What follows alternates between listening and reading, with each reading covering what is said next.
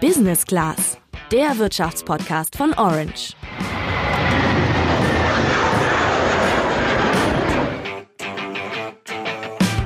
Mamma mia, die EU hat ziemlichen Ärger mit Italien. Die italienische Regierung hat nämlich einen Haushaltsentwurf vorgelegt, den die EU-Kommission abgelehnt hat.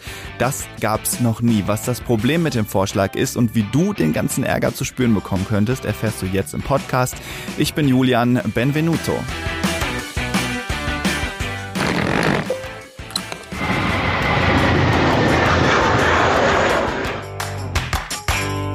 Ja, die EU-Kommission ist mit dem italienischen Haushaltsplan nicht einverstanden, also mit den Plänen der Regierung, welche Einnahmen und Ausgaben es geben soll.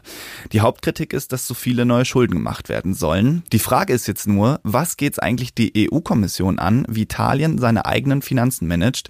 Die EU-Kommission, das ist ja so eine Kontrollinstanz und Verwaltung der Europäischen Union und nicht die eines einzelnen Mitgliedstaats, in dem Fall Italien. Die Antwort hängt mit dem Euro-Stabilitätspakt zusammen. Als der Euro als Währung eingeführt wurde, hat man nämlich beschlossen, dass die Länder, die den Euro als Währung haben möchten, bestimmte wirtschaftliche Kriterien erfüllen müssen. Denn wenn man eine gemeinsame Währung hat, dann sitzt man ja quasi in einem Boot. Das heißt, wenn es einem Land wirtschaftlich nicht gut geht, dann kann es auch die anderen runterziehen. Eins dieser Kriterien sind ausgeglichene Staatsfinanzen. Was das konkret bedeutet, ist eben in diesem Stabilitätspakt festgeschrieben. Die gesamte Verschuldung des Landes darf maximal 60 Prozent der gesamten Wirtschaftsleistung, also des BIP, betragen und die Neuverschuldung maximal drei Prozent. Das klingt vielleicht jetzt ein bisschen abstrakt, deswegen mal ein kurzes Rechenbeispiel. Wenn der Gesamtwert aller produzierten Waren und Dienstleistungen in einem Land bei 100 Euro liegt, dann darf das Land maximal 60 Euro Schulden haben und drei Euro Euro neue Schulden aufnehmen. Und damit das auch umgesetzt wird, kontrolliert die EU-Kommission die Haushaltspläne der einzelnen Länder. Und Italien steht dabei in jüngster Zeit besonders im Fokus, denn Italien hat einen riesigen Schuldenberg. 130 Prozent der Wirtschaftsleistung sind das, ganz schöner Brocken, nur Griechenland hat mehr. Mal zum Vergleich, Deutschlands Schulden betragen ungefähr 65 Prozent der Wirtschaftsleistung. Also Italiens Schuldenberg sollte besser nicht größer werden. Eine frühere italienische Regierung hat deswegen sogar schon zugesagt, dass die Neuverschuldung nicht höher in Italien als 0,8 8 Prozent sein soll. Haken an der ganzen Sache. Die Regierung, die das versprochen hat, ist gar nicht mehr im Amt. Und die aktuelle Regierung will sich da eben nicht dran halten.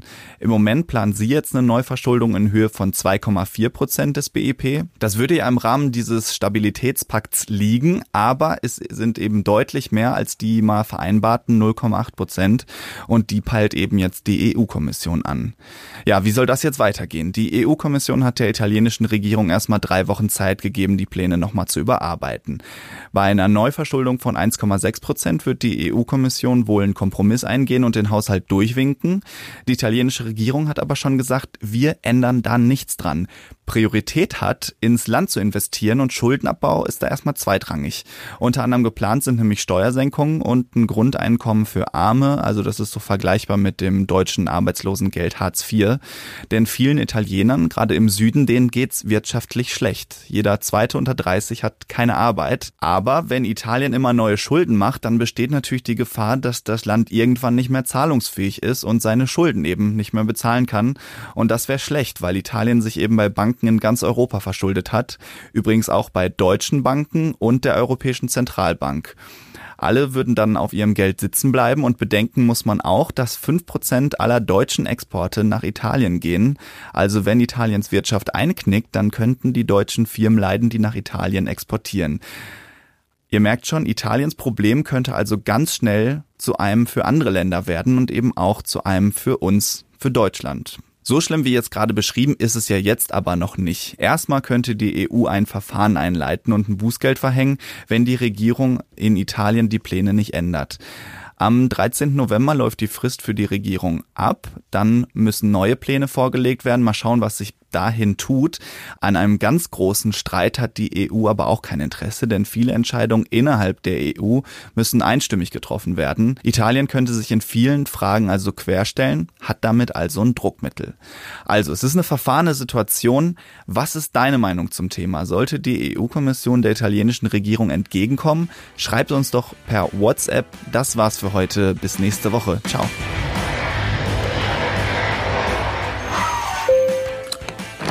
Business Class, der Wirtschaftspodcast von Orange.